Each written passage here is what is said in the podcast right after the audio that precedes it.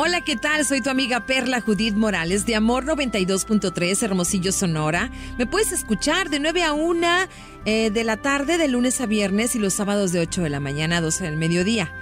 Y te comparto una muy bella reflexión. Las perlas son heridas cicatrizadas. Produce perlas en tu vida. Las perlas son producto del dolor, resultados de la entrada de una sustancia extraña o indeseable en el interior de la ostra, como un parásito o un grano de arena.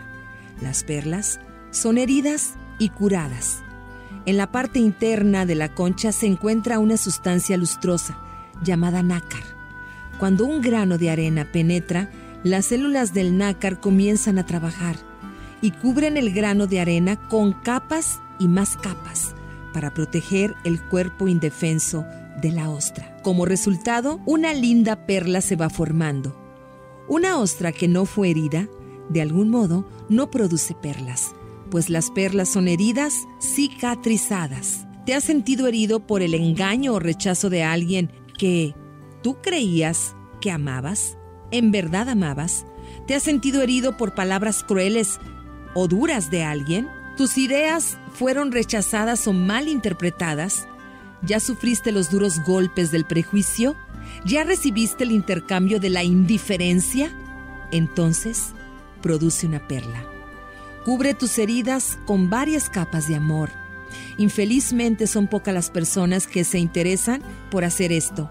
La mayoría aprende solo a cultivar resentimientos, dejando las heridas abiertas, alimentándolas con varios tipos de sentimientos pequeños y pensando solo en lo que le sucedió a la otra persona que te dejó o te lastimó y por lo tanto no permitiendo que cicatricen.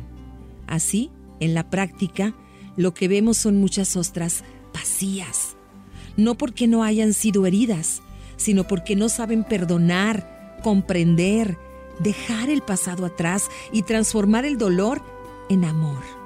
Una sonrisa, una mirada, un gesto, en la mayoría de veces, habla más que mil palabras. Ya es hora. Empieza a producir perlas en tu vida. El podcast de Amor FM en iHeartRadio. iHeartRadio.